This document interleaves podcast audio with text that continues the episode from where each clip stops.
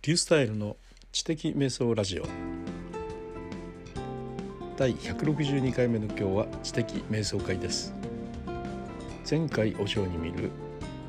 ゼロに小さな1を出す生き方について学びました。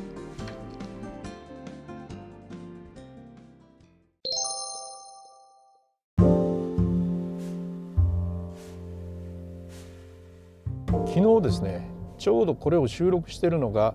12月の20日なんですが朝のコーチングの動画24かなんかを撮ったんですよね。えっと、もう1週間ほど配信は1週間ほど先なんですけどでそれがですね前回お尚さんの話なんですね前回お尚さんというのは大分県の山国川にある青の洞門という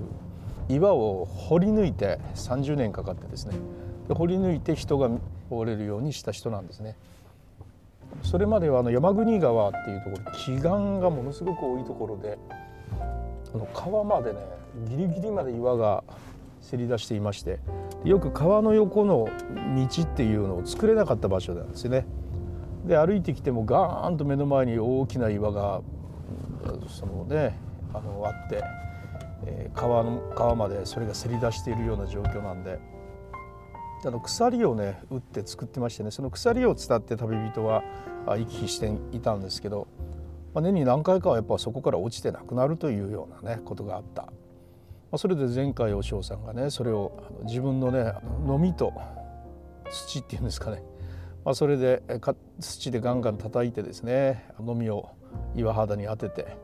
そしてガンガン当てて掘り抜いていったってね一年岩をも貫くみたいなね感じで掘り抜いていったんですけどね、まあ、そのことについてのお話をしたんですよ。あの菊池館のね「恩師の彼方に」っていうその話と絡めましてね。であの史実って僕は史実だと思っててね。実際そこを歩いていったらあのここはあの前回和尚があのあの明かり取りのために川側のね岩をくりあの掘り抜いてであのちょっとあの明かりが通るようにした穴ですとかね。ここはまた逆にあの間違えて掘り抜いちゃったらまだ川の方に出ちゃったみたいな。そんなのが残ってて。でそこを歩いていったことをね、まあ、小さい頃そういうところを歩いたことを覚えてるんですがまあ史実なんですよ。とお話の中で語っているあの若い侍が来ましてね。その前回お尚さんが昔はならず者で人を殺したりしてたもんでまあ、その敵討ちに若い侍さんが来ましてで、まあ、あの心を入れ替えた前回和尚は一生懸命その岩を掘り抜こうとしているそこにね、えー、洞窟の中に入っていって「お前は何々か?」と聞いて、まあ、若い前回和尚さんの若い頃の名前ですね。そうですとで「お前は俺のね、あの近しいものを殺したのは覚えてるかということで、まあ、覚えておりますとじゃあ俺はその敵討ちに来たんだとそこへ治れみたいな話するんですよね。いやよう分かりましたとただもうちょっとでこの岩がね向こうまで掘り抜けますのであのどうかそこまでやらせてくださいとそした暁にはねあの私は撃たれましょうということで分かったということで掘っていくんですよね。まあ、あの早く仇討ちをしたいんでその若者も一緒になってね、え、掘っていって、あ、ついに掘り抜いた時にはもう若者もねもうそんな敵討ちなんかどうでもいいですって言ってね、まあ、2人で手を取り合って泣いて喜んだというなんかそういうようなお話がありまして。その仇討ちの話はですね「恩衆の花壇谷」の中でそれは作られた話だろうというふうなことは思ってたんですが、まあ、前回お尚さんが自分で一生懸命、掘り抜いていったというのはねこれはよくあのちゃんとの羅漢寺っていうお寺にねそのその時ののみと土ですみたいなのが残ってたりするんで。でそれは本当の話なんですけど、まあ、実はですねそのもう一つその史実ちょっと違ってたところがあったことが後で分かりましてね。で実際自分のあの自分は本当だと思ってたのは前回お尚さんが一生懸命一人で掘り抜いたと思ってたんですよ。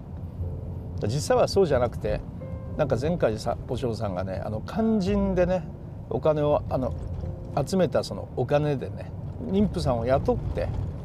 それで掘ったというのが史実だというふうにねあの調べたらこう書いてありまして。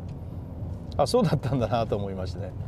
私ずっとねやっぱあの菊池寛のねやっぱ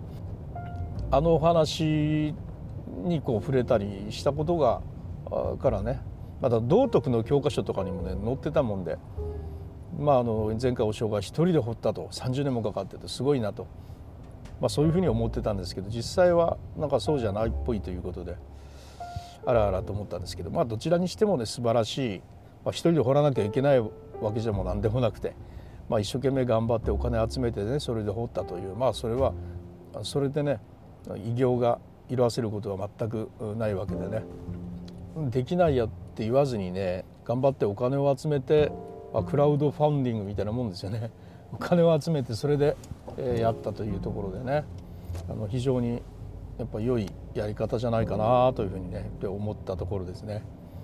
うん、これを聞く人はですね12月の22日の火曜日にこれを聞かれると思うんですけど、まあ、その時点ではまだ動画はちょっと配信されてなくてまたもうちょっと後の話になるんですけど、まあ、あの配信された時にはですね来週ぐらいになるんですがああこれのことかと思ってください。の中では。何の話をしてるかというとねもうその焦ってねもう手早手っ取り早く成果を出そうとしなくていいよと。ね一歩一歩あの堀江貴文さんも言ってるようにもう若い人はすぐに掛け算をしようとしたがるからゼロにいくらゼロをかけたってゼロなのになんかすぐ掛け算をしようとすると。そんなんじゃなくて小さい小さい一歩一歩それを積み重ねることしかないんだと。私あのねあのどうやってそうお金持ちになれるんですか教えてくださいみたいに言われるけどそんな掛け算でお金持ちになったわけじゃなくて一つ一つできることを歩んできただけなんだと。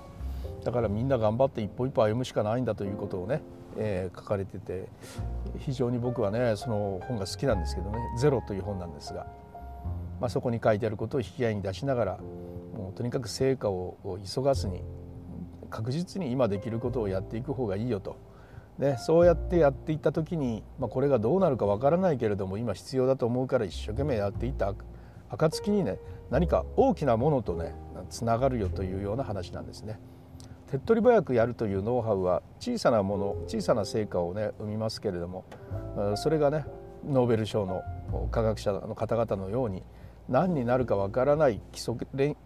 基礎研究をずっとやって、えー、おかすぐにお金にならないしすぐに成果も出ないしでもそれでもその研究をずっとやらせてくれた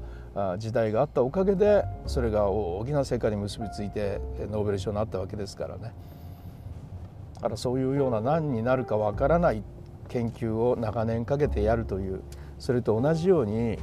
何になるかわからないけれども今大事だと思うから長い時間かけてやろうと。すぐに成果はできないあの出ないかもしれないけどいいやというそういうようなやり方でね、えー、生きてみてはいかがでしょうかというそのようなお話をしたところでした。